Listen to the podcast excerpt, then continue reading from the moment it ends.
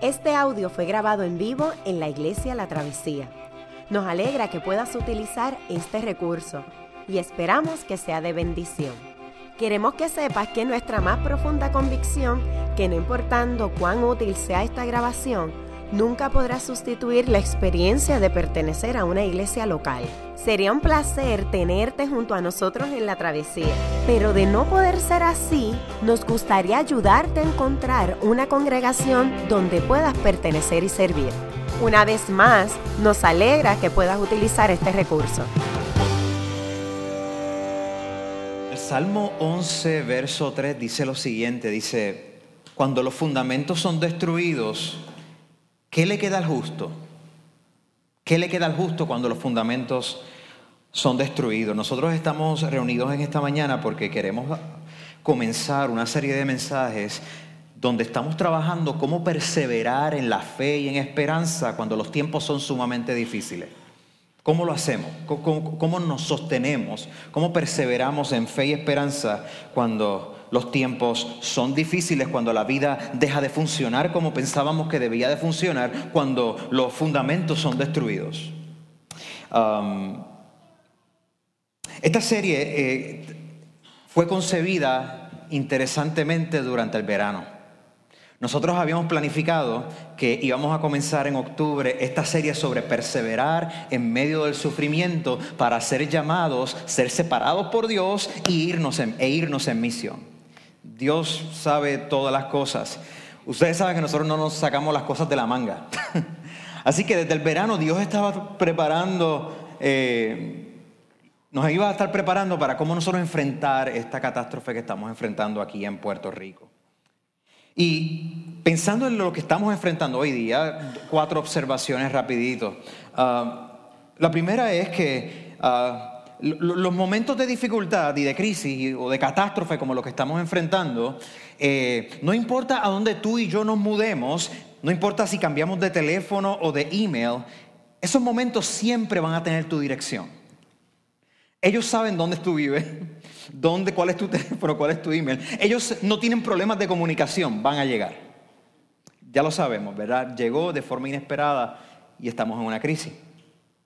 Uh, Segundo, eh, creo que ha resaltado que muchos de nosotros eh, no sabemos cómo aprovechar los momentos de sufrimiento. Los tratamos de evadir a toda costa. Hey, nadie quiere, nadie está diciendo me levanté esta mañana, quiero sufrir hoy. O sea, si usted dice eso, pues contra, vamos a hablar a ver qué. este, ah, pero a la vez, como nos pasamos tanto tiempo evadiendo sufrimiento, no sabemos exactamente qué hacer cuando llega fuertemente como ha llegado. Y algunos de nosotros en esta congregación están sufriendo mucho más que otros. Nos damos cuenta de eso. también nos damos cuenta que el tiempo para prepararnos para sufrir es antes de sufrir, ¿verdad? Pero aún en medio de los sufrimientos podemos prepararnos como pueblo de Dios, recibiendo el apoyo del pueblo de Dios. Como iglesias estamos para apoyarnos los unos a los otros, para amarnos, para sostenernos, para, para, tomar los brazos caídos y levantarnos. Estamos aquí. Esto es, parte para, esto es parte del propósito por el cual Dios nos llama a ser iglesia, para estar los unos con los otros. Cuarto, eh, caerse, darse duro, sufrir, ah, se puede convertir en algo, en algo bueno. Se puede convertir en algo bueno. Nosotros podemos crecer, podemos crecer a pesar de todo. Podemos volvernos más de acuerdo al propósito de Dios para nuestra vida. Y es que no tenemos otra cosa que reevaluar muchas cosas de nuestra vida. Cuando tú no tienes tanto acceso a Netflix o a Hulu o a cuánta data hay, pues entonces tú tienes que hacer algo con tu cerebro. te pones a leer, te pones a reflexionar, etc. A veces lo que encontramos nos trae sorpresa. A veces la sorpresa es grata y hay veces que no nos gusta lo que encontramos. De todas maneras, el sufrimiento se puede convertir en una oportunidad para crecer. Podemos crecer. Esto no sucede automáticamente. Esto no le sucede a todo el mundo. No todo el que sufre aprende del sufrimiento. No todo el que crece y le salen canas significa que tiene sabiduría, ¿verdad? pero a la vez no hay crecimiento si no hay cambio. Si nosotros no cambiamos, no hay crecimiento, no hay madurez. Y el, y el cambio debemos de aprovecharlo para revisar y examinar nuestro corazón. Um, hay series de sermones que, que uno como que se emociona para predicarlo. Estos son algunos que los, ¿verdad? los sermones que dice, tú sabes, el sol va a salir en la mañana. No te preocupes que tu colesterol va a bajar. Este, te garantizo que no vas a tener más filas en la gasolinera si vives en el área metro. Eh, cosas así. Um, um, pero eso no es lo que la Biblia nos enseña. La Biblia habla más de la alegría en el sufrimiento que de la alegría por sí sola. Mira eso. La alegría en el sufrimiento es un tema recurrente a través de toda la palabra de Dios. Y tenemos estos, estas vistas de alegría por alegría sin nada más. Pero la mayoría de las veces en que la escritura habla de la alegría en el Señor, de hablar de que nos estamos asombrados por la misericordia de Dios que nueva cada mañana, las bendiciones de Dios, es porque, porque hay un anhelo de tener esas cosas que no se tenían. Es decir, hay, sufrimiento, hay problemas. Así que tenemos que aprender cómo, cómo sufrir bien, cómo enfrentar catástrofes bien. Um, nosotros entonces empezamos esta serie de mensajes pensándolo antes del huracán. Um, y, y hay, un, hay, hay, como casi un camino que nosotros enfrentamos cuando, estamos, cuando algo nos sorprende así, cuando estamos en shock. Eh, quizás algunos de ustedes se acordarán el libro de Elizabeth Kubler en el 1969, On Death and Dying. De ahí es donde se sacan los, cinco, los famosos cinco pasos de, de, de, de grieving, ¿verdad? Este, ¿Cómo se dice? Um, ¿De qué? De, duelo, ¿verdad? Y, y, y, si te acuerdas de eso, eh, nos habla de la negación cuando enfrentamos algo, entramos en un proceso de negación. Luego, eh, eh, enojo, ira, ¿verdad? Las cosas no están funcionando, este, no, nos enfogonamos. Este, hay, hay, un proceso de negociación como un tercer paso, comenzamos a transar con lo que está pasando y luego viene como un proceso de depresión. Sentimos el peso de todo y luego la aceptación. Si tú miras la carta de primera de Pedro, quizás el proceso es diferente, ¿verdad? En vez de ser cinco, hay como unos seis pasos. Vemos que los cristianos en Galacia, en Capadocia, en, esa parte del Asia, se estaban enfrentando a un choque de que habían descubierto la fe en Cristo resucitado, pero estaban sufriendo. Es un shock, ¿verdad? Ellos estaban con un shock. Segundo, vino un elemento de tristeza. Ellos necesitaban que el apóstol les animara y les recordara que su gozo, la garantía de sus vidas está anclada en algo que no se va, en algo que no muere y algo que está fuera del control del mundo, que lo tiene Dios sosteniéndose. Tercero, ellos iban a luchar, ellos iban a luchar. Pero también vemos que hay un proceso en esta carta donde la gente se rinde a Dios para hacer lo que Dios le llamó a hacer. Hay un, hay un rendimiento al Señor. Y en ese rendimiento son santificados, son gente separada para Dios con un propósito. Ese lenguaje está a través de toda la carta. Somos gente santificada, separada. Y son gente llamadas a servir, a servicio. Si soy separado de Dios y para Dios, yo, yo soy llamado a servir.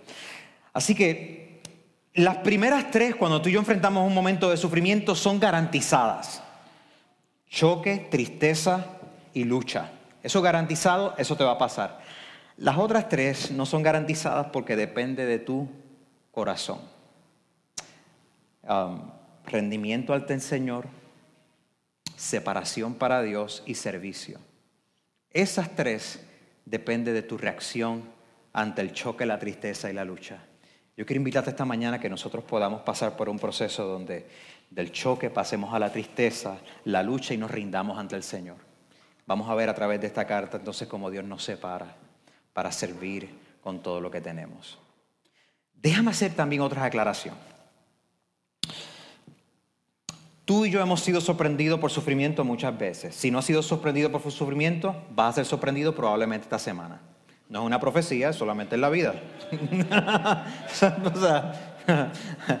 si tú no estás sufriendo, tú conoces a alguien que está sufriendo. ¿Ok? Este, um, Eclesiastés 9:12 nos recuerda de esta manera. Vi además que nadie sabe cuándo le llegará su hora. Así como los peces caen en una red maligna y las aves caen en la trampa, también los seres humanos se ven atrapados por una desgracia que de pronto les sobreviene. Mira lo que dice la escritura. El, escritor de Eclesiastes está diciendo, mira, las cosas pasan así. No lo sabemos, nos toman de forma inesperada. No es lo mismo llamarlo que verlo venir, ¿verdad? Pero nosotros vamos a confrontar ese choque. han habido muchas personas en la Biblia que, se encontraron en movimientos de crisis y, y reaccionaron de esa manera. Jeremías, por ejemplo.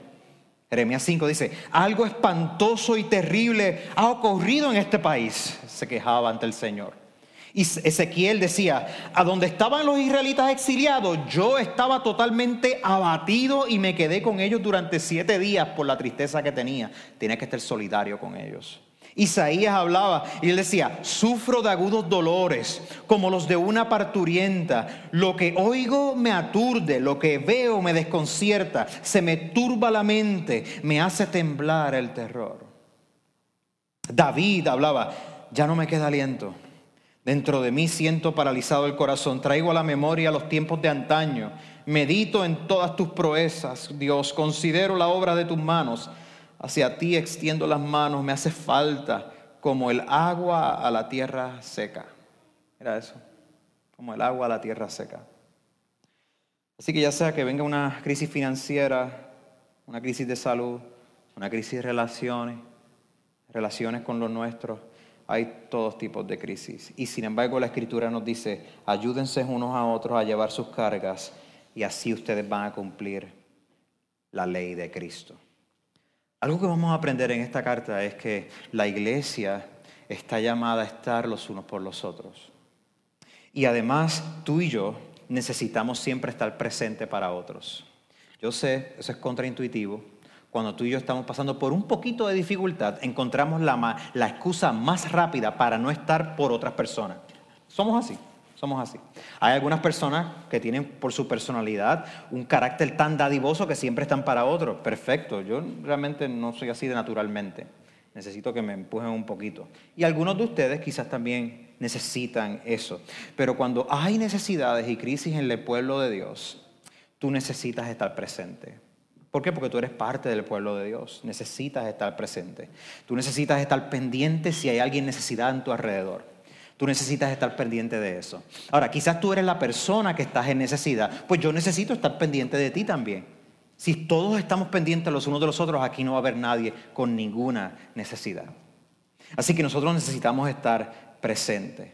Ahora, a veces me ha pasado que alguien me dice, mira, estoy hablando con fulano, con fulana, está pasando por un momento terrible y yo no sé qué decir. Yo no sé qué decir. O sea, yo, no sé qué decirme a mí mismo, qué le voy a decir a esa persona.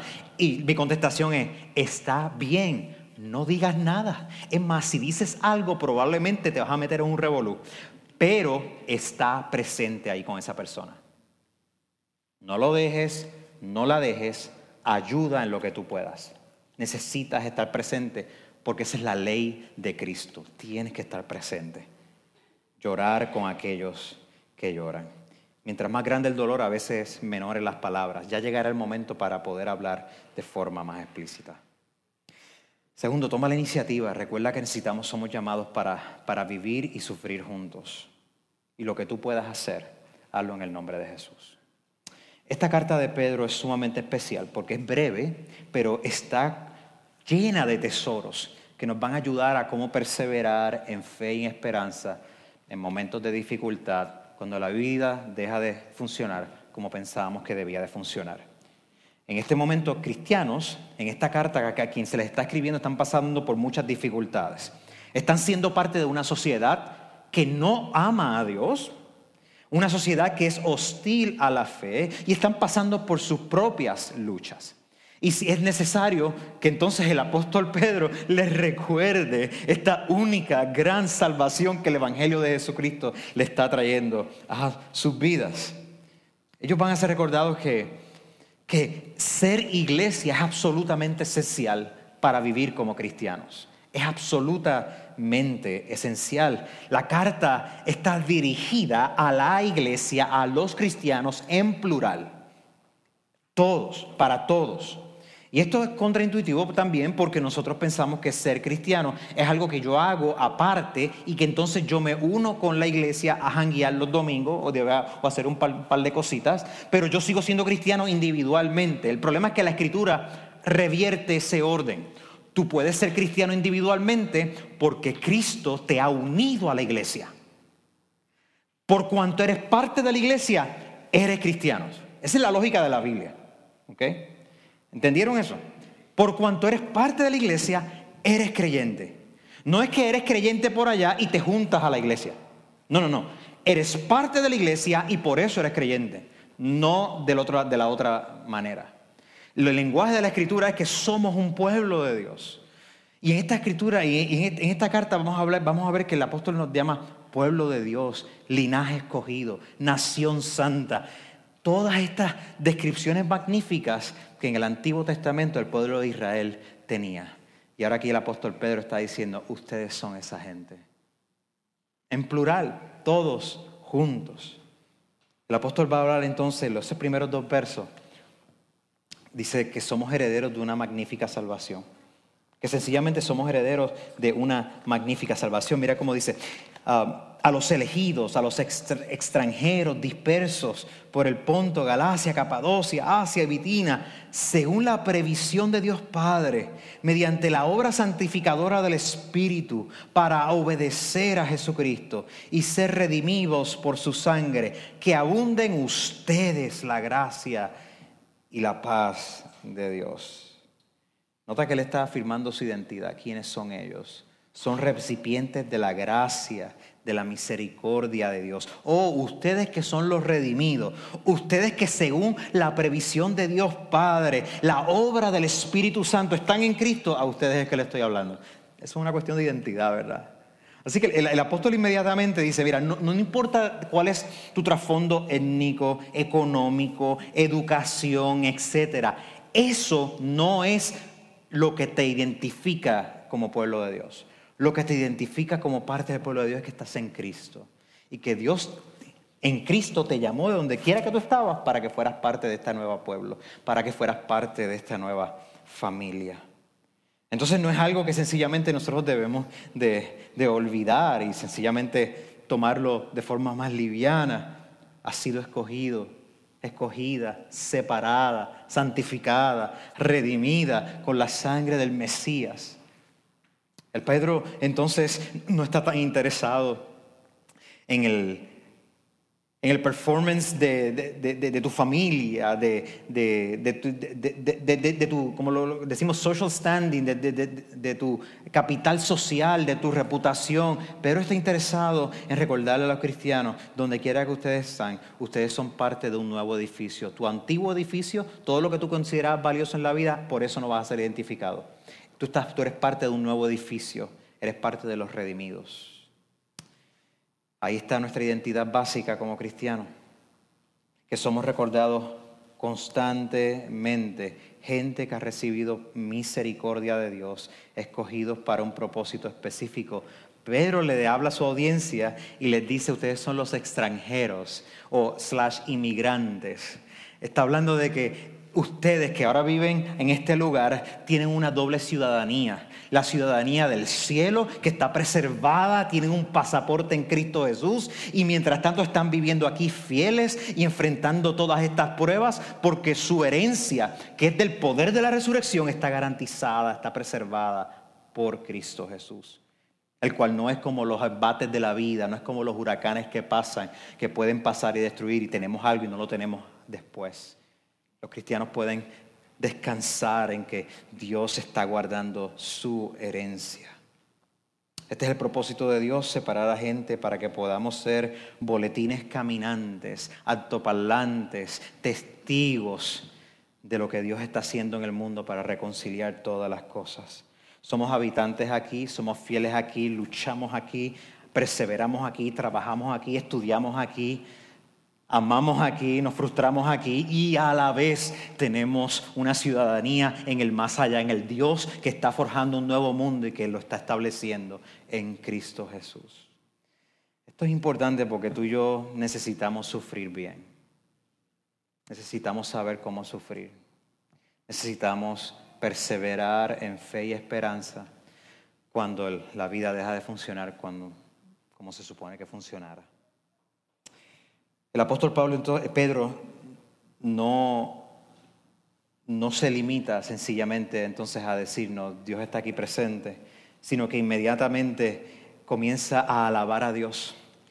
Y dice, alabado sea Dios, Padre de nuestro Señor Jesucristo, que por su gran misericordia nos has hecho nacer de nuevo nacer de nuevo mediante la resurrección de Jesús. ¿Y para qué? Para que tengamos una esperanza viva, ¿verdad? Él pudo haber dicho una esperanza, ¿verdad? Este, eh, y no cualificarlo de ninguna manera. Pero aquí la cualificación es importante porque este, lo que Pedro está diciendo es que el tipo de esperanza es es inquebrantable, es el tipo de esperanza que no tiene la capacidad ni la posibilidad de morir es viva por la resurrección de Jesucristo. Nota que entonces que esa esperanza no, es, no procede de mí.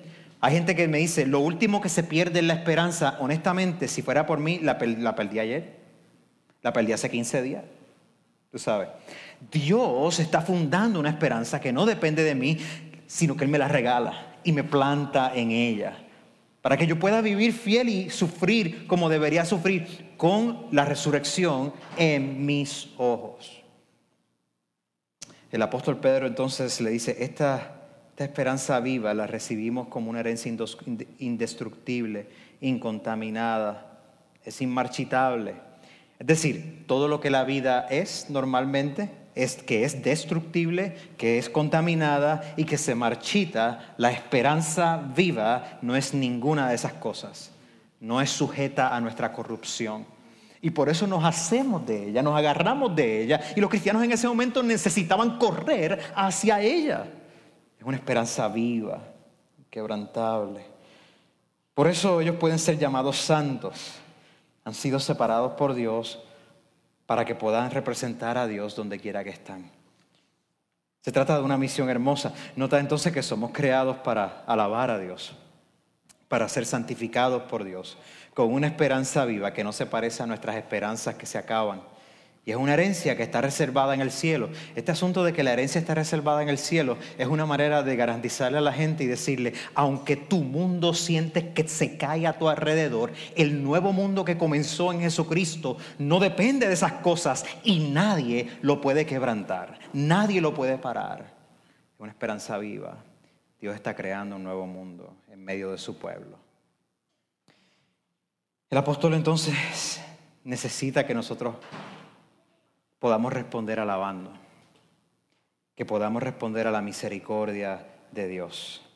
Y esta misericordia de Dios lo que nos dice es que no importa quiénes fueron nuestros padres y madres, si los tenemos o no los tenemos presentes, Dios mismo es nuestro Padre Celestial y somos adoptados como sus hijos. No importa de qué pueblo seamos, si vivimos en ese pueblo o no vivimos ya en ese pueblo, cómo tú identificas, Dios mismo te ha hecho parte de un nuevo pueblo. No importa qué tipo de vida tenías, qué tipo de vida vivías, qué capital social tú te adherías, ahora Dios ha dado nueva vida mediante un nuevo nacimiento para que seas parte de un nuevo pueblo. No importa que las cosas viejas pasaron, ahora todas son hechas nuevas. Dios entonces ha creado un nuevo mundo para que nosotros veamos que su herencia nada la puede, nada la puede corromper. Y Pedro le asegura al pueblo que la fe en sí misma está anclada en esta experiencia, a quienes por el poder de Dios dice, protege mediante la fe hasta que llegue la salvación que ha sido que va a ser revelada en los últimos tiempos. ¿Cómo yo me mantengo firme, sufriendo bien, con esperanza y perseverancia, sabiendo que Dios me perseverar, me, me va a proteger, me va a preservar hasta que Cristo se ha revelado y restaure todas las cosas. Y lo hacemos como iglesia todos juntos, todos juntos. Finalmente considero los versos del 6 al 9. En esto, esto es para ustedes un motivo de gran alegría ¿Qué es el motivo de gran alegría? Que seremos protegidos mediante la fe hasta el día que Jesucristo se revele. Él dice, por esto, esto es motivo de gran alegría. a pesar, nota esto, a pesar de que hasta ahora han tenido que sufrir diversas pruebas por un tiempo. Pedro empieza a elaborar y hace esta imagen acerca de, cómo nuestra fe es como el oro. Dice, el oro, aunque perecedero, se acrisola al fuego. Así también la fe de ustedes, que vale mucho más que el oro, al ser acrisolada por las pruebas, demostrará que es digna de aprobación, gloria y honor cuando Jesucristo se revele. Pero le está diciendo entonces, la fe de ustedes va a ser probada como el oro. El oro se derrite y asume otro tipo de forma. O sea, ¿cuándo, y cuando se derrite? Pues cuando tú subes el calor. Algunos de ustedes pensaban que se iban a derretir en esas noches sin luz. Estaban caminando así y parecía que se iban a derretir. Es que, pero, pero si pensamos en otras áreas de nuestra vida, ¿verdad? Sabemos que el sufrimiento puede cambiar a uno, ¿verdad? Las catástrofes pueden cambiar a uno. Y aquí Pedro se está avanzando y le está diciendo, no, no se vayan a sorprender porque su fe, ya ustedes están sufriendo diversas pruebas de forma temporera. Va a venir un tiempo donde va a haber más tiempo para alegrarse porque ha sobrepasado la prueba, pero por ahora están sufriendo diversas pruebas, están siendo probados como el oro. Están sintiendo el calor, se están derritiendo. Hay cosas en tu vida que están, están, siendo deformadas y formadas para otra cosa. Y él le dice, él al final, a la fe cuando es acrisolada, para las pruebas demostrará que es digna de aprobación, gloria y honor cuando Jesucristo se revele. ¿Cómo entonces se prueba al final nuestra fe es verdadera? Porque al ser acrisolada por el fuego, se mantiene. Se mantiene, ¿verdad? Nosotros no somos escapistas. Nadie quiere sufrir, pero no somos escapistas, somos realistas enfrentamos el sufrimiento de cara. Pastor Ronnie había mencionado cómo en la época medieval, a veces en las ciudades cuando vinieran estas grandes faminas o estas grandes epidemias, particularmente como la peste en Europa, las ciudades comenzaron a abandonar y la gente empezaron a irse de las ciudades por las enfermedades infecciosas. ¿Quiénes eran los que corrían a las ciudades? Los cristianos. Ahí se comienzan a formar las órdenes de cuidado ahí está el surgimiento de los hospitales. Los cristianos que entendían que su vida estaba preservada, que su herencia era incorruptible, indestructible y que será llevada hasta el día en que Jesucristo se ha revelado, entendían que el valor de su vida era relativo a la seguridad de Dios y que vale la pena empeñar tu vida, tomar el riesgo y servir a otros. Tomar el riesgo y servir a otros. Algunos de ustedes en esta semana han estado sirviendo porque han tenido eh, la oportunidad, la habilidad para llegar acá. Um, hace 10 días um, iba manejando en Dorado. Eran más o menos de las 10 de la mañana. En ese momento todavía las calles estaban muy eh, obstaculizadas, árboles, etc. No había brisa y el, y el sol ya estaba calentando. Veo esta muchacha de espalda que va con dos nenas una de tres, de cinco años y está embarazada y está caminando en una clase recta. Y yo, como que le paso por el lado y yo, diantre, o sea, ¿para dónde va? Porque lo que, lo que queda es la urbanización donde yo vivo. Yo sé que no, vivo ahí, casi conozco a todo el mundo de la gente que vive por allí. ¿Para, ¿Para dónde irá? Me estaciono, espero que pase y con mucho cuidado y respeto dice, mire, este, ah, veo que está caminando con sus niñas. Ah, yo le podría ayudar en algo, usted va lejos, etcétera. Entonces sí, es que estoy buscando, quiero llegar a la casa de mi mamá porque pues mi mamá está cocinando comida diariamente para que nosotros comamos, ¿verdad? Entonces yo, pues ok, pues yo pienso que un poquito más abajo, yo les puedo dar pon rapidito y se monta. ¿Y, para dónde es? Si cruzamos la número dos, en la otra parte como para Alta, yo estoy en Dorado. O sea, ella tenía que caminar como unas siete millas, o sea, para cruzar. Y yo me quedo así, yo, Entonces, ¿qué ocurre? Yo acababa de venir de casa de Pastor Bruce y Pastor Bruce fue tan generoso que me regaló unas botellas congeladas de agua. Yo no tengo, pues no tenía planta, luz, eh, agua, qué sé yo qué. Entonces, en ese momento veo que las nenas están así. Yo, pues mira, aquí están estas botellas frías. Y yo como que, pues, el, pecado en mí, el pecado en mí, tú sabes, como que, pues toma. Y para que tú veas como el pecado, o sea, era una cuestión, el, lechón, este, la chuleta, ¿verdad? Entonces, cuando le paso así dos botellitas a las nenas así para atrás, los ojos de las nenas se abren así, como que, ¡Ah! ¡es fría! ¿Sabes? Y, y, yo, ok, tú sabes, y como que las doy. ¿Y, para dónde que tú vas? Y yo todavía estoy con una lucha espiritual adentro. Digo, increíble. yo quisiera decirle que yo tenía esta única virtud, toman el agua, qué sé yo qué. Eh, no es verdad. Este, llegamos allá a la casa, eh, ah, la mamá no estaba. Y yo, eh, a rayos, si ella llegaba a llegar aquí y la mamá no estaba, ¿qué iba a hacer?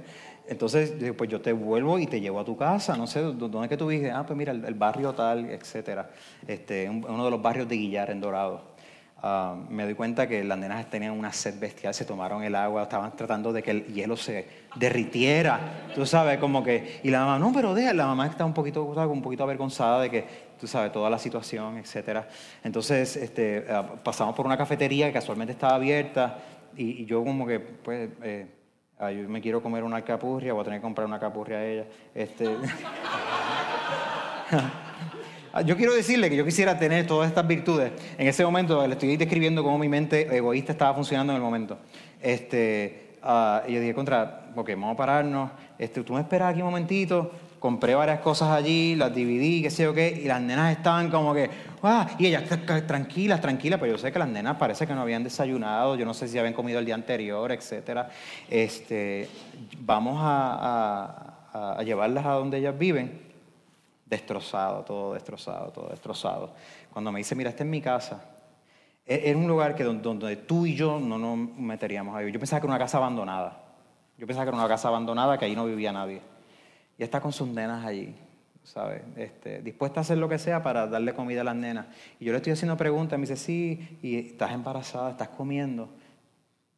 Como que, como que con esa, esa vergüenza de mamá y, como que no se atreve a decir, este, um, poco porque quiero que las nenas coman mejor, tú sabes, yo puedo, y yo como que aquí, tú sabes, este, llegamos allí y en ese momento se baja, le llevan las aguas, le, digo adiós a las nenas, eh, miro, miramos hacia el vecindario, arranco para casa de Bruce, y Pastor Bruce casualmente ese mismo día me había preguntado, hey, si tú conoces una comunidad en necesidad, dímelo.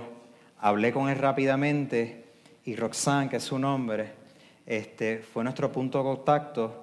Volvimos, Pastor Bruce cogió, llenó toda una van con cuatro mil dólares de compra, nos aparecimos en ese barrio a las 2 de la tarde, le dimos comida a ellos y a 20 familias.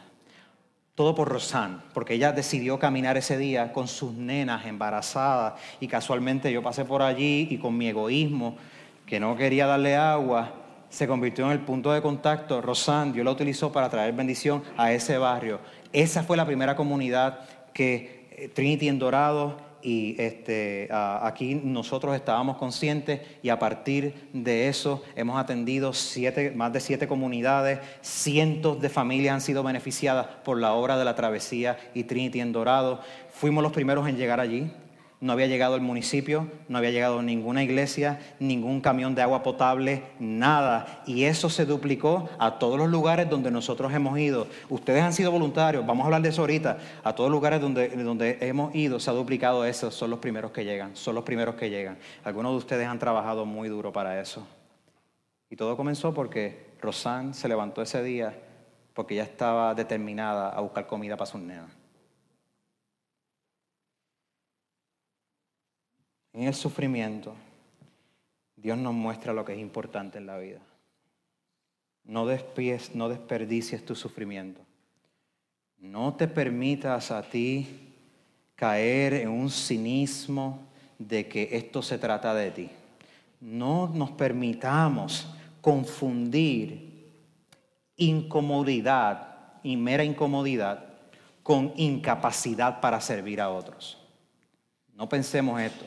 Si tú estás solamente incómodo, ¿sabes qué? No se trata de ti. Honestamente, si estás incómodo, no importa. Realmente no importa. Porque hay gente que está sufriendo. Y tú y yo somos llamados a sufrir con ellos y a venir con el poder de la resurrección de Jesucristo y ofrecerles pan en el nombre del pan de vida, Jesús nuestro pastor y nuestro salvador. Y por eso nosotros hoy, en esta crisis, como iglesia estamos en movimiento.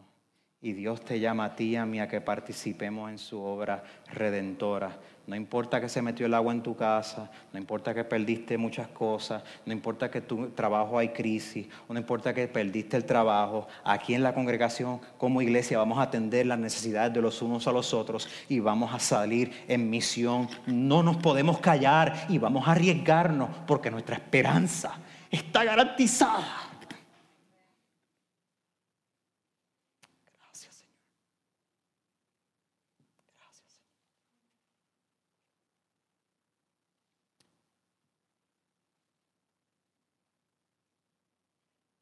Verso 8. Ustedes lo aman.